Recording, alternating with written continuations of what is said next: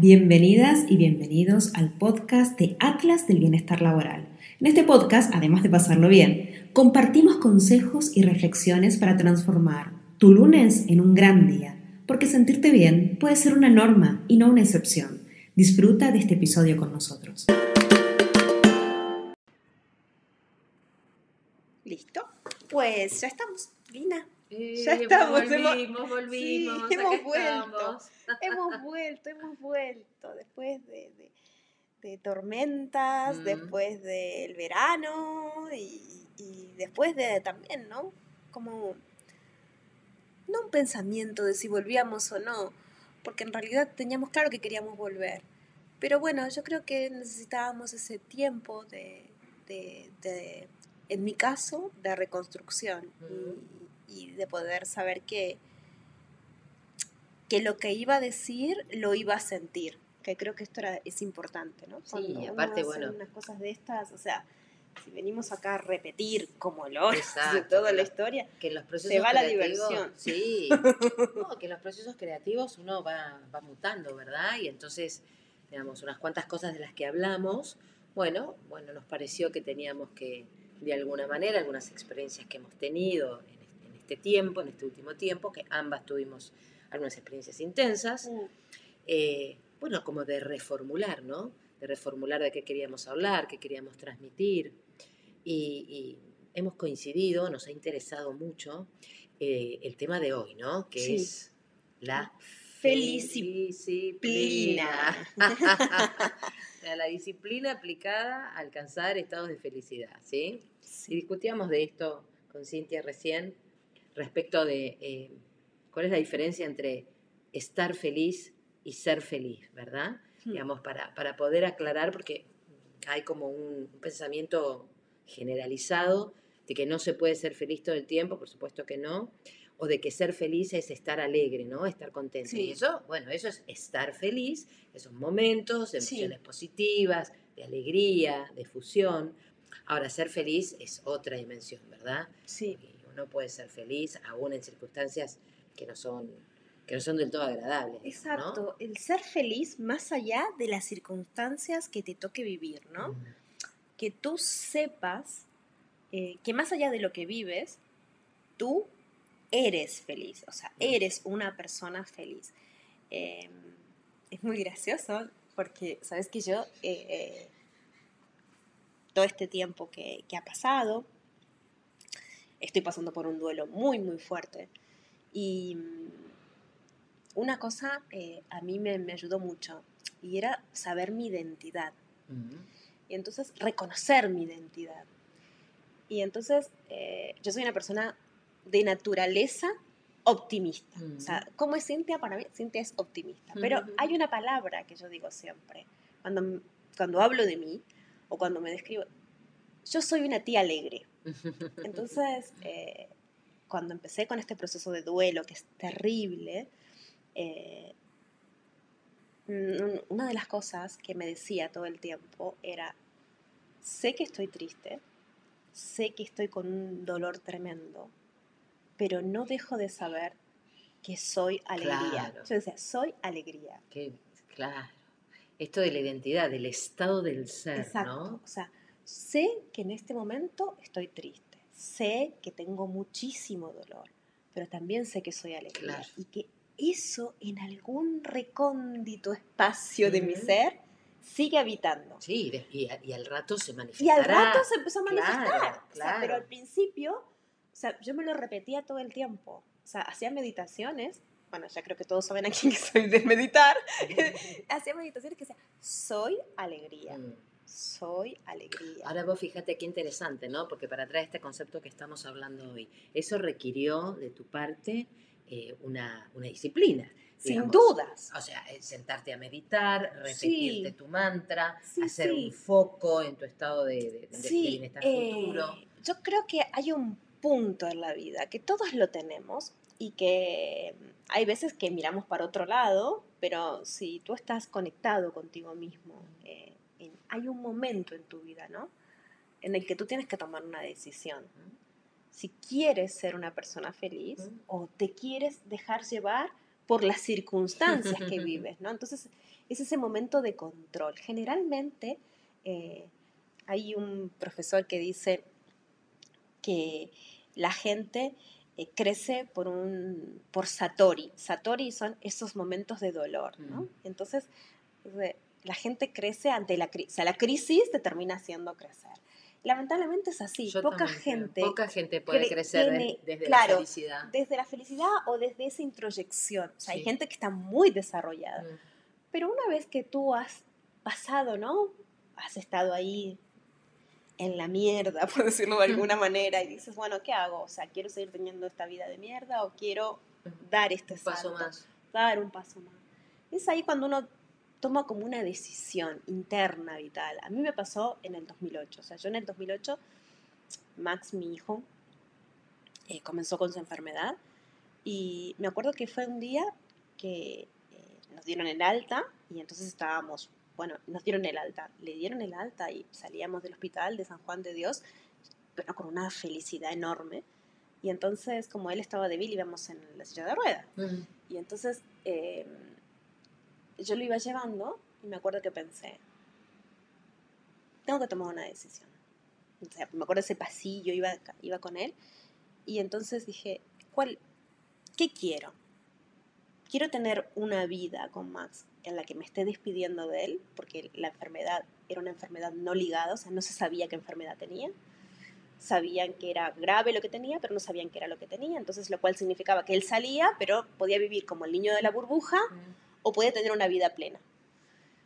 Entonces, me acuerdo que pensé, ¿quiero que él tenga una vida en la cual su mamá se está despidiendo de él? ¿O quiero que tenga una vida plena? No, quiero que tenga una vida plena, pero para que él tenga una vida plena, yo tengo que ser feliz.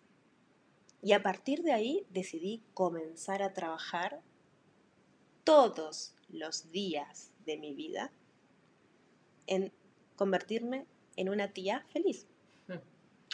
Esto que vos y poder decís. transmitírselo a él. Y Esto él, si algo lo... Bueno, tú lo conociste, Max. Si Sí. algo a Max lo, lo digo- caracterizaba era la felicidad. Sí, tan alegre, bonito, sonriente. Sí. Pero yo digo, este, mucha gente decide o, o- o hace esta declaración, ¿no? Que quiere ser feliz. Me parece que el punto Ah, pero pod- claro, que al día siguiente... es ah, eh, claro, ¿qué hice el día? Claro, claro. ¿qué hice el día siguiente? Bueno, ¿Cómo les cuento.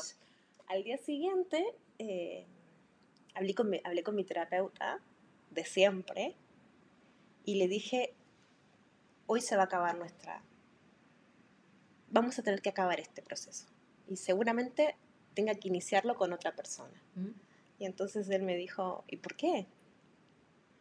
Y yo le dije, yo tenía 34 años. Dije, me he pasado de los 34 y más o menos 28 puteando a mis padres. Que- cada sesión que vine, cada sesión por H, por B, por C, elegí mal el tío con, que, con el que me casé por mi madre, tal cosa por mi padre. Entonces Qué aburrido al me he final. pasado puteando a estos dos irresponsables o responsables, pero me he pasado puteándolos.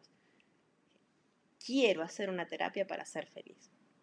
Y el vínculo entre nosotros está sesgado por todo lo que he dicho antes. Mm. Dije, por eso necesito a alguien nuevo. Mm. Y cambié de terapeuta. Él me recomendó una persona, cambié de y empecé una te- terapia. Y cuando empecé me acuerdo que le dije a la psicóloga, mira, no vengo a hablar de las mierdas de mis padres, no vengo a hablar de las mierdas de mi ex marido, ni las mierdas cotidianas del trabajo. Vengo a decirte que quiero que me ayudes a ser feliz. Helada se quedó. ¿Y Y yo cómo te creo- ayudó? ¿Cuáles fueron las herramientas que usó la terapeuta? Bueno, mira, lo primero que me dijo fue que yo tenía que aprender a reconectarme conmigo misma. Mm. Porque cuando me preguntaban quién era, yo decía, yo soy psicóloga, Mm. soy la mamá de Max, Claro, todos los roles. ¿sabes? Eh, Soy la hija de Abel, la hija de Inés, Mm. la nieta de, de Petrona, la nieta de Carlos, la prima de Marcelo, pero no eh, la hermana de Pato, pero no de- quién soy yo. O sea, siempre me ponían roles. Y entonces tuve que empezar a desandar todo eso y ver qui- qui- quién era yo. ¿Quién eras? Lo otro que para mí fue fundamental, pero esto no lo aprendí ahí en el inicio, sino que lo fui aprendiendo luego con el Mm. tiempo, fue el tema de la felicidad condicional, ¿sabes? El tema de, que claro, yo pensaba que la felicidad era algo que tenía que conseguir cuando. Entonces, por ejemplo. Un sí, ¿no? Claro. Seré feliz cuando. Exacto. O sea, si yo te cuento, o sea, los 34, mm, Max con una enfermedad no filiada, o sea, no sabíamos lo que tenía, sabíamos que era grave, pero no sabíamos lo que era. O sea, que no había diagnóstico, no había tratamiento. O sea, todo era a la expectativa de, uy, coge fiebre, nos vamos al hospital, Mm. no nos vamos. O sea, todo era como en plan incertidumbre absoluta. Eh, estaba separada, mi familia todos en Argentina y mi ex marido en Liverpool. Por ende, estaba sola aquí, con mi trabajo y mis compañeros de trabajo, que poco sean de familia. Y mm, me acuerdo que, claro, yo pensaba, bueno, claro, yo voy a conseguir la felicidad cuando eh, me digan el tratamiento para Max. Voy a conseguir la felicidad cuando eh, consiga un ascenso y consiga tener más dinero para agarrar y poder comprar una casa. Voy a conseguir la felicidad cuando eh, conozco una nueva pareja, por ejemplo. Y en un momento pensé, "Jod- joder, pero es que yo no puedo seguir porque en realidad mis circunstancias son estas. Entonces, ¿cuándo coño voy a conseguir la felicidad? Si no consigo la felicidad hoy, ¿cómo se le va a transmitir a este chico? Por ende, cuando hice ese cambio de switch de la felicidad no es condicional, sino que tiene que ser a, a pesar de las circunstancias, empecé a valorar los estados de felicidad. Por ejemplo, eh, me voy a, voy a venirme del 2008, me vengo al 2023. Por ejemplo, el viernes íbamos en el coche con Fabio, mi marido. Y entonces... eh, Apareció el muchacho al Sí, final. sí, apareció, Apareció. apareció, apareció, y apareció en el camino de Santiago, ¿eh? o sea, eso también es para contar. Pero eh, me acuerdo que el viernes nosotros habíamos ido, queremos comprar una, un- bueno, queremos cam- cambiarnos de casa, queremos comprar otra casa, y entonces fuimos a ver una, y íbamos con toda la ilusión. Y cuando llegamos a la casa, la casa era un no por todos lados, ¿sabes? O sea, era en plan, abrían la puerta de una habitación, no. Veíamos la piscina, no. Veíamos tal cosa, no. Como somos argentinos, bueno, yo soy argentina, él es italiano, nos, a mí me encanta la barbacoa. Entonces siempre fijo, a ver, la barbacoa cómo es, no el espacio de barbacoa. Era un no, todo era un no. Entonces, claro, salimos de ahí y en plan, joder, qué mal, ¿no? Sí, y bueno, de bajón. Veníamos en el coche y en un momento vemos la luna. Era la superluna, Mm, sí. roja. Íbamos por la C32, por la parte de Siches, y empezamos a ver ahí la luna en el mar. Ese momento fue de felicidad absoluta, Claro. de felicidad absoluta. Y me acuerdo que le dije a Fabio, fíjate, ¿no? Cómo nos cambió el estado. Bueno, El, el- el ver esto, nos, una de, no nos preguntamos una de ahora. las cuestiones que nos acerca a la felicidad es si tenemos en ese contacto con la naturaleza la Sí. comprensión de ser parte de la misma, Exacto. ¿no? y- Una comunión. Sí, Eso trasciende palabra, trasciende situación, exacto. Y trasciende hay, circunstancia. y hay una cosa que para mí es fundamental en eso, ¿sabes? Y es que uno cuando ve, por ejemplo, la luna, ¿no? Voy a volver a la luna. Cuando ves la luna, yo no digo, ah, pero me gustaría que sea más redonda para sentirme bien. Reflejara un poquito más en el mar, porque no. No, o sea, la ves Y y, es- emociona. y te emociona. claro. Y obviamente que no es la perfección, que seguramente hay imperfecciones, pero te emociona. Entonces lo que yo aprendí fue eso, a emocionarme con mi Mm. vida por más imperfección que haya Claro. y encontrar esos momentos de belleza Sí, que había en mi vida y, y a generarlos también, porque Sí. convengamos que uno también tiene que generar la belleza, o sea, uno se pone feliz a través de las experiencias, entonces yo creaba experiencias Claro. que sean súper placenteras, experiencias con mi hijo, experiencias con mis amigos, eh, experiencias conmigo misma, que entonces esto hacía que me fuese sintiendo cada vez mejor. Y así fui trabajando la, la- la- la- la disciplina de la felicidad, Así creando es. momentos. Así es. Y por otro lado también, intentando ser mejor, en el sentido de aprendiendo, creciendo. Eh, yo creo que cuando uno aprende cosas, o sea, la felicidad personal, ¿no? Viene como por tres cosillas. La primera es que tengas una experiencia que sea placentera. Generes experiencias placenteras. Si uno genera experiencias placenteras, se va a sentir bien. Eso lo, no- eso eh, eso lo dice el profesor Bental Shahar Exacto. cuando, cuando habla de ganar felicidad. Un libro maravilloso Claro. que dice ganar felicidad. Cómo con disciplina yo puedo identificar las cosas que me dan felicidad y las repito las deliberadamente. repito. Y si puedo las agrando o las completo. Exacto, ¿no? exacto. Y puede ser ir a tomar el café de la mañana Sí. eh, O ir a nadar. más en la cama, claro. Sí, o en la ducha caliente, Exactamente, tener como vivirla, el ¿no? registro, ¿no? Disfrutarla, la ducha caliente. Sí, sí, sí, el registro cotidiano. Eh, o sea, es esa experiencia que genero. La otra es el aprendizaje. O sea, cuando yo aprendo, evoluciono. Entonces, aquí parece que estoy tirando agua para nuestros molines. Deben hacer formación. No, no, no, no pasa por ahí. Se aprende de todo, Claro. no solamente de las formaciones. Exacto, ¿sabes? El aprendizaje de uno. Oye, ¿qué he aprendido? ¿Qué he hecho? ¿Cómo lo he hecho? Y lo otro, eh, que es fundamental también, y que es la parte que a mí en este momento más me cuesta, es la parte del propósito de vida, o sea, el sentido de tu vida, o sea, eso que a ti te hace trascender, que tú dices, yo creo que es aquí donde me elevo, donde trasciendo, donde crezco, esto le da sentido a mi vida, esto es parte de lo que soy. Y acá me gustaría hacer una distinción, Mm. Cintia, trabajar un poco, dis- discriminar el tema de propósito Sí, del tema de sentido. Sí. ¿sí? Yo voy a dar mi opinión personal. Yo creo que el propósito de la vida de todos es dar servicio a un otro para que en conjunto podamos evolucionar. Ahora, el sentido es cómo voy a cumplir ese propósito, ¿no? Y entonces así tenemos los médicos, o los maestros, o los bomberos, Ujú. o los contadores, o los artistas. Digamos, el sentido es por donde yo fluyo, ¿no? A partir de mis, de mis dotes, de mis gustos, de mis, de mis talentos. Pero me gustaría hacer hincapié en esto, ¿no? Todos tenemos propósito. Sí. Me parece que lo que a veces no podemos identificar es el sentido del propósito. O sea, Exacto. ¿cuál es el camino para alcanzar el propósito? Sin dudas. Mira, eh, a mí, esto yo lo cuento cuando, cuando hago, cuando doy formación. Eh, cuando la gente empieza con que, bueno, Cintia, pero hay que ver, claro, tú estás aquí dando la tabarra con el propósito, pero porque tú eres psicóloga, ganas muy bien de lo que vives, estudiaste eso. Pura fantasía, ¿sabes? pura fantasía. En plan, oye, tú... Entonces yo siempre cuento lo mismo, que es, ¿qué persona en situación de trabajo, y eso que hoy no íbamos a hablar de la felicidad en situación de trabajo, Mm. eso vamos a hablar el que viene, pero Mm, bueno, justo me trae a colación. bueno.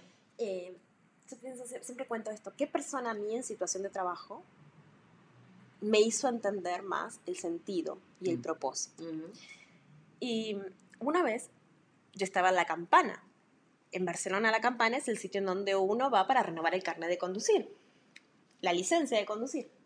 Y entonces estaba ahí y estás ahí, ¿no? Haciendo, bueno, ni siquiera estás haciendo cola, estás como sentado y te, pasan los números. Claro, ¿sabes? Pasan los números. Entonces ya estás ahí, ya estás de mala leche, porque convengamos que cuando tienes que estar una mañana dedicada a eso, ya estás de mala leche. Porque hay 110 mil cosas que decís, podría estar haciendo esto, podría estar haciendo lo otro, tengo que estar aquí. no sé. Entonces yo estaba en ese plan. Como casi todo el mundo. Sí, en plan así, ese puteo, ¿no? Silencioso. Y rumiante. Sí, sí, sí, en plan. Entonces, y la gente que está atendiendo, ¿no? 48, 43, 45, bueno, la mayoría, porque es como una atmósfera que se genera en esos espacios. Entonces, tú estás con esa vibra y el que te atiende está con la misma vibra, ¿no? Claro. 48, no sé qué, Claro. 43. bueno. Pero había un alma angelical Mm. que era 47. Hola, ¿cómo estás? ¿Qué venís a hacer? No sé qué, ¿qué necesitas? Bueno, que tengas un buen día. Pum, al siguiente. La cosa es que esto demoraba y yo la seguía viendo a este Mm. ángel que así con, Con es- todos. con una fluidez. Joder, pero lo hace con todos esta, ¿no? Mm. Ya hasta como que me daba bronca. Y lo único que quería era que me atendiera a ella. Claro. Entonces, que me atienda, que me atienda, que me atienda, que me atienda. ¡Pam! Me atiende. Voy. 47. Hola, hola. no, yo ya con una sonrisa, porque claro, también te, que devolver. Claro, o sea, Claro. sonrisa ella, sonrisa. Claro. Bueno, ¿a qué vienes? Ay, vengo porque, a ver, tengo el carnet de conducir de Argentina, tititín, tatatán, contando toda la novela. Y entonces les digo, pero te quiero hacer una pregunta. y entonces ella me mira, ¿no? En plan, ¿qué quieres? ¿No? Además, así, como me estás diciendo. "Mm, ¿Cómo, lo es que estás tan alegre? Exacto, ¿cómo lo en logras? plan, Prozac. ¿Tomas alguna cosilla? ¿Solo meditación? ¿Cómo lo haces? ¿Ayahuasca todos los días antes de venir? Y entonces ella me mira y se empieza a reír y coge em, prácticamente, o sea, ellas están separados con una mampara, ¿no? Entonces, como que coge así de la mampara algo y me lo muestra y era la foto de un niño de seis años. Mm, Y me dijo, él, mm. vengo alegre a trabajar porque con este trabajo le puedo dar de comer a él. Mm. Y lo visto y lo cuido y no sé. A mí me emocionó tanto, tanto, tanto, porque dije, en todos lados se puede encontrar ese sentido, ¿no? Total. Eso que hace sentido.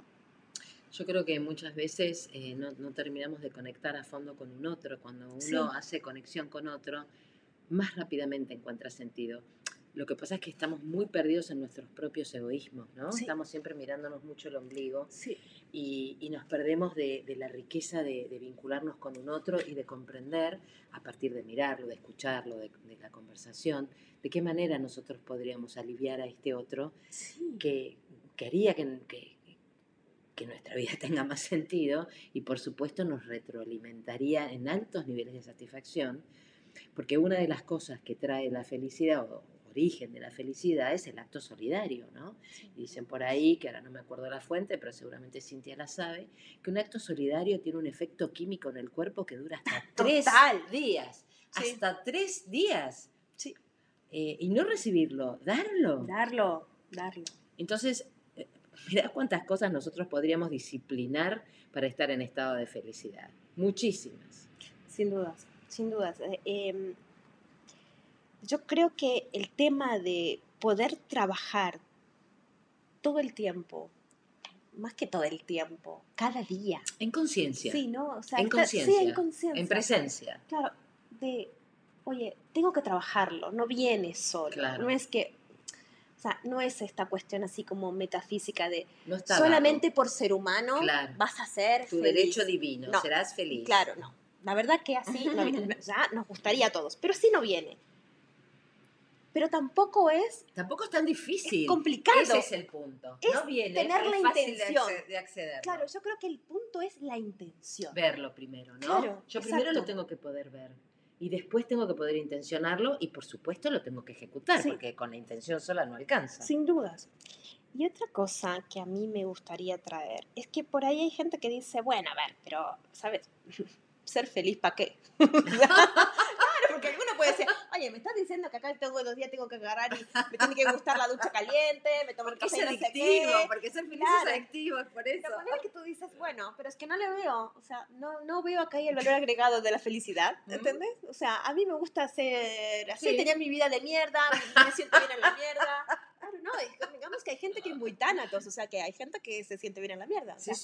sea, a mí me gusta mi mierda, me siento bien en la mierda. ¿Por qué tengo que agarrar y me estás contando toda esta historieta de la felicidad? Bueno, quizás te vendría bien saber que ser feliz no solo es una cuestión que te hace bien a ti, sino que Mm. tú afrontas mejor la vida Claro. y afrontas la vida con más optimismo. También es cierto que si tú eres más hard, que cuando tú eres feliz, rindes más. Y cuando la gente es feliz, rinde más, es más productiva. Sí. Yo en realidad pensé que ibas a decir otra cosa. Pensé que no solo la felicidad era buena Sí. para vos, sino para la gente Para los que te rodean, ¿no? Claro, le tiene la que vida. ver como ser una, Sí. una lucecita prendida en donde vos arrojás luz. Pero siguiendo el tema de la productividad, esa luz que contagia en situación de trabajo, bueno, predispone a que las cadenas de valor sean más proclives a la colaboración, al trabajo colaborativo, a obtener resultados, bajan los márgenes de error, la, la productividad sube, digamos. Este, por eso, por otro lado, las organizaciones promueven tanto los estados de bienestar. Exacto. No es porque nos quieran tanto, sino porque quieren asegurarse los niveles de productividad. Sin duda. Pero la razón no importa, mientras que estemos todos trabajando para estar en estadios de mayor bienestar. Sí. ¿sí? Sí, eh, para mí, eh, voy voy a volver a los médicos. Hoy estoy muy con el tema médico, médico. eh, pero yo me acuerdo que un día le decía a, a una amiga mía, ¿sabes qué? Viste que los médicos a los chicos, cuando se portan bien, les dan un caramelo. Antes, ¿no? Ahora estaba mal visto darle un Ahora caramelo, porque el tiene azúcar es un azúcar, desgracia. claro. Ahora no sé qué le dan. Una galletita de Claro, arroz. ahora le darán una manzana. que está buena la manzana. Sí, está La bueno. manzana está buena. Entonces, eh, yo me acuerdo de esto, ¿no? Que eh, se portó bien, toma caramelito, llévatelo, ¿no? Y el chico súper contento, venga, venga, venga. Bueno, un día le decía una amiga mía yo, ¿sabes qué? En realidad es más productivo para ti como mamá llevarle tú un caramelito al doctor y no que el, que el doctor te dé el caramelito para el nene. Entonces, ¿pero por qué? Porque hay un estudio que eh, lo que se hizo fue, o sea, porque nosotros tenemos como la felicidad por ahí una cosa así como en plan, es que la felicidad es un estado semionírico. No, no, no, que la Mm. felicidad parte de hasta de un refuerzo positivo. Claro. Entonces, eh, en un estudio que se hizo para ver la felicidad y el rendimiento, a mí me encanta ese estudio porque es muy simple. Se dividió a un grupo de médicos y además cuando asocias esto con la medicina, la gente es más sensible, ¿sabes? Mm. Porque, bueno, todos pasamos por alguna Sí, sí. enfermedad, o sea, que todos en el momento queremos que tener el mejor de los médicos Por y que el médico no se equivoque con el diagnóstico y toda que la lo historia. digas. Pues resulta que aquí lo que hicieron fue dividieron a los grupos de médicos en dos grupos, ¿no? Un grupo control, con el que no se hizo absolutamente nada, y un grupo que, al que se le daba un refuerzo positivo al comenzar el día. Se los estudió durante un par de semanas y ¿qué se vio? Que el grupo que se le dio un refuerzo positivo al empezar el día, al empezar la jornada, fue un grupo en el cual los diagnósticos que hicieron esos médicos fueron, tuvieron un 90% de acierto. Wow. Impresionante. Sí. Ahora te voy a contar qué es el refuerzo positivo que le dieron. Un caramelito al empezar el día. Ah, Yo te juro que cuando lo leí siempre llevaba algo, algo dulce para entregar a los médicos, siempre les decía alguna cosa en plan, Sí, qué sí. alegría, no sé Claro. qué, siempre positivamente. sí. Bueno, que además que no cuesta Porque nada, ¿no? Porque. Me quedó tan marcado. Además de que en, No en líneas nada. generales soy simpática con la gente. Pero es cierto que cuando vez que yo iba al médico, Bueno, más uno podría todavía. hacerlo con, con- no solamente podría hacerlo con el médico, sino con Pero todo. Pero además Que te te quiero, quede. Sí, Claro. y te quiero contar que hace poco escuché a Pilar Sordo que hablaba del sentido de la vida justamente y decía que ella tenía una disciplina, Mm, entre la- todas las muchas cosas interesantes que Me contó, encanta, Pilar. que decía que antes de salir de la cama ella se, se daba tres refuerzos positivos antes de bajar de la cama. ¿sí? Me encanta. Porque hay un estudio que dice que los primeros 20 minutos del día, de acuerdo a cuáles son tus diálogos internos, así afrontarás tu día. Sí. Y eso tiene que ver con la disciplina de no bajarme de la cama hasta que no me detengo, pienso, agradezco, me digo algo que me sirva, ¿no? Hoy va a ser un buen día, mm, qué lindo que me voy a juntar con Cintia, este, hoy será muy productivo, o tengo la ilusión de, ¿no Exacto. es cierto? Y Em, te digo, no hay cosa que sea más potente, más potente que te des piropos. O sea, si tú te despiertas y te dices, ¿cuánto me quiero? sí, qué linda que me soy. amo. Joder, qué bien estoy. Sí. O sea, esas cosas, uff, pum para bueno, arriba. por lo menos para las mujeres, no sé si aplicará igual en pum los para hombres, arriba. Y- o algo seguro. para agradecer. Sí, para, las, para los hombres también. Mira, Marisa Pir, Sí, la, la hipnoterape- Sí, la hipnoterapeuta, de Min Valley. eh, sí. no me acuerdo el actor, pero bueno, un actor de estos bastante famosos, ¿no? Tenía un problema él cuando tenía que eh, realizar un- una película y entonces fue porque el, el tío estaba trabado. Mm. Entonces, como ella es hipnoterapeuta, la gente se piensa que cuando va al hipnoterapeuta, en tun tun, se acabó la historia. Así no es, pero convengamos que ayuda. Entonces, Marisa lo escuchó, ¿no? Y él esperaba que ella, pam, pam, ¿no? Chasqueo de dedos, Chasqueo de y ya está. Y entonces ella eh, lo miró y le dijo, ¿sabe qué? Usted sale de aquí, se va al Tesco que es un supermercado como el Mercadona Ah. de Gran Bretaña, es como un Mercadona. Se va al Tesco, compra un lápiz de labio y el tío, ¿sabes? En plan, ¿qué dice esta mujer? ¿Sabes? Yo esperaba el chasquido de dedos, ¿no? Que me haga esto, ¿no? Y entonces le dijo, ¿y vas a escribir en el baño de tu Mm. lavabo? Soy suficiente. Mm, un espejo. Cuando te levantas vas a ver, soy suficiente. Es tremendo. Solamente tremendamente con poderoso. que hagas eso. eso Claro. todos, o sea, lo tengas ahí, ni siquiera es que tengo que escribirlo todos los días, no, coño, que lo tienes ahí escrito. Con, no sé por qué es con lápiz de labio, porque siempre dice lo mismo, que sea lápiz de labio, ¿sí? ¿eh? Sí, no sé por qué con lápiz de labio lo hace poner, porque, no sé, yo pondría un Podría cartel. ser un marcador. pero- un marcador. pero bueno, marcador o sea, de agua. Yo reventé un lápiz de labio poniendo soy ¿Lo suficiente. lo en- hiciste? Sí, ¿Lo la- hiciste? sí, si vas al baño de mi casa lo vas a ver. Ahora iré. Sí, andá, vas a verlo, soy suficiente. Eh, ella solamente le dio eso. Y eso a él, él cuando cuenta, ¿no? Mm. El caso dice, y eso a mí me cambió la vida. Mm. Es que estamos educados en que nunca alcanza. O sea, entonces es, es muy, Hay que aceptar muy, que muy, somos suficientes. Es muy potente Claro el tema de los pensamientos positivos. A mí como siempre, estamos medio en hora, entonces a mí como siempre Mm. antes de irme me gusta dejar así como, te voy a dejar un tip, a mí me encanta contar tip, te voy a contar un tip que es no poderoso, ¿eh? es poderosísimo. Y te Mm. cuento que es poderosísimo no solo porque lo he practicado mucho en diferentes ocasiones, sino porque ahora que estoy en uno de los momentos más bajos eh, que, que- que voy a atravesar en toda mi vida y más bajo que este momento no va a haber. Mm, eh, creo, que lo tengo que decir, ¿no? Por supuesto. Eh, falleció Máximo, mi hijo. Voy a llorar. Eh, uy, Y pasó de plano, ¿sí? Y Sí. Max y aquella aventura que empezó Cintia cuando Max tenía cinco años, la transitaron juntos y amándose hasta que llegó el momento de que Max pasara a otro a plano. otro plano. Y justamente cuando estaba preparando este, e- este podcast, pensé, ¿qué tip puedo dejarles? Y entonces me acordé uno y dije, lo voy a poner en práctica yo ahora, porque ya que estoy en un momento bajo, ¿qué pasa Mm. si yo lo pongo en práctica? Quiero ver, sobre todo porque ya lo he hecho muchas veces, entonces Mm. dije, la, el efecto surprise Mm. no lo voy a tener. Mm. Entonces seguramente el, el- el impacto va a ser menor. Y como Más estoy en genuino, este, claro, digamos, y como estoy en la este momento más de mierda, Claro. o sea, voy a ver qué pasa. Y realmente a mí me hizo muy bien, muy bien. Por eso te lo doy, pero mira, con todo mi corazón. Eh, es simple, es simple.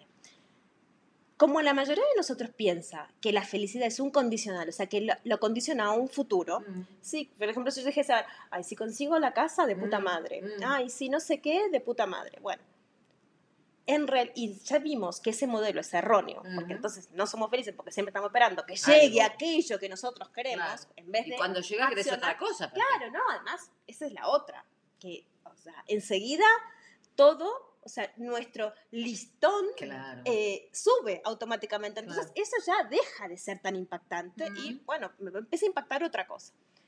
Pero hay una cosa que es al revés. El ejercicio se llama la brecha inversa. Y es, en vez de estar pensando en, ay, ¿cómo me veo cinco años para adelante? ¿No? Entonces, es que a Más ser- vieja, Claro, seguro. no, pero sí, yo, yo pensé, voy a ser maravillosa, no sé qué, no sé cuántos. En vez de pensar en eso, al revés. ¿Cómo? O sea, ¿qué es lo que yo he aprendido? Voy a hacer, voy a retrotraerme a cinco años atrás y digo, ¿qué es lo que aprendí yo en los últimos cinco años? Es tan potente. Qué bueno, o sea, ¿cuánto he mejorado en los últimos cinco años? Es tan potente. Y eso corrobora que soy suficiente, porque mirá Claro. cuánto puedo mirar, cuánto he aprendido y cuánto he mejorado. Porque aunque en algunos aspectos prácticos a lo mejor no te va tan bien como te fue cinco años atrás, en experiencia, en aprendizaje, en toma de conciencia, en profundidad, seguro que estás mejor. Es- es- Si tuviste un poco de inteligencia emocional y pudiste Sí. capitalizar lo vivido, ¿no? Siempre hay algo que se aprende. Sí, o sea, bueno. más allá del resultado, siempre hay algo que se aprende. Aprender se aprende siempre. El punto es si somos capaces de ver De que verlo. que claro, Claro. lo que hemos aprendido o, hacia dónde nos dirigimos con el aprendizaje. Porque el aprendizaje también es, es, es un capital, es un asset que tenemos que hay que ponerlo en juego. Sí, Porque si no, ¿para qué, para Si qué no, ¿para qué? aprendemos? Digamos? Hay Si que no, ¿para ponerlo arriba de la mesa. Claro, claro, claro. Así que yo eh, te diría que lo practiques. Es muy cortito, se Sí, llama brecha fantástico. inversa. Piensa cinco años para atrás y qué es lo que aprendiste. Y te puedo asegurar que te quedas con un subidón. Te quedas recontenta de cuánto has mejorado. Sí, sí, sí, sí. Claro que sí, estoy segura. sí. Es realmente muy, Y mira, muy y también digo que cuánto hemos mejorado nosotras desde el último podcast. mira, una un pausa. montón. Pero qué lindo este podcast, me encantó. Sí. Me encantó. Y siempre, a veces este, empezamos a hablar eh, de los temas antes de, de prender la grabadora. Y suelo decirle a Cintia, pero prende, prende, porque la previa se pone tan interesante Sí. que en realidad tenemos este intercambio tan amoroso y tan, tan, Tan genuino. tan genuino y, y tan en línea también, ¿no? Porque vamos hacia la misma dirección. Así que nos da mucha, mucha felicidad tener esta disciplina Sí. de juntarnos a hacer el podcast, ¿sí? Para compartir con ustedes. Así que ya la hemos retomado y bueno, ahora seguirá. Un abrazo a todos. Un beso. que tengan buena semana. abrazo. Buena Adiós. semana. A ver, ah, esto para que todavía no puede terminar.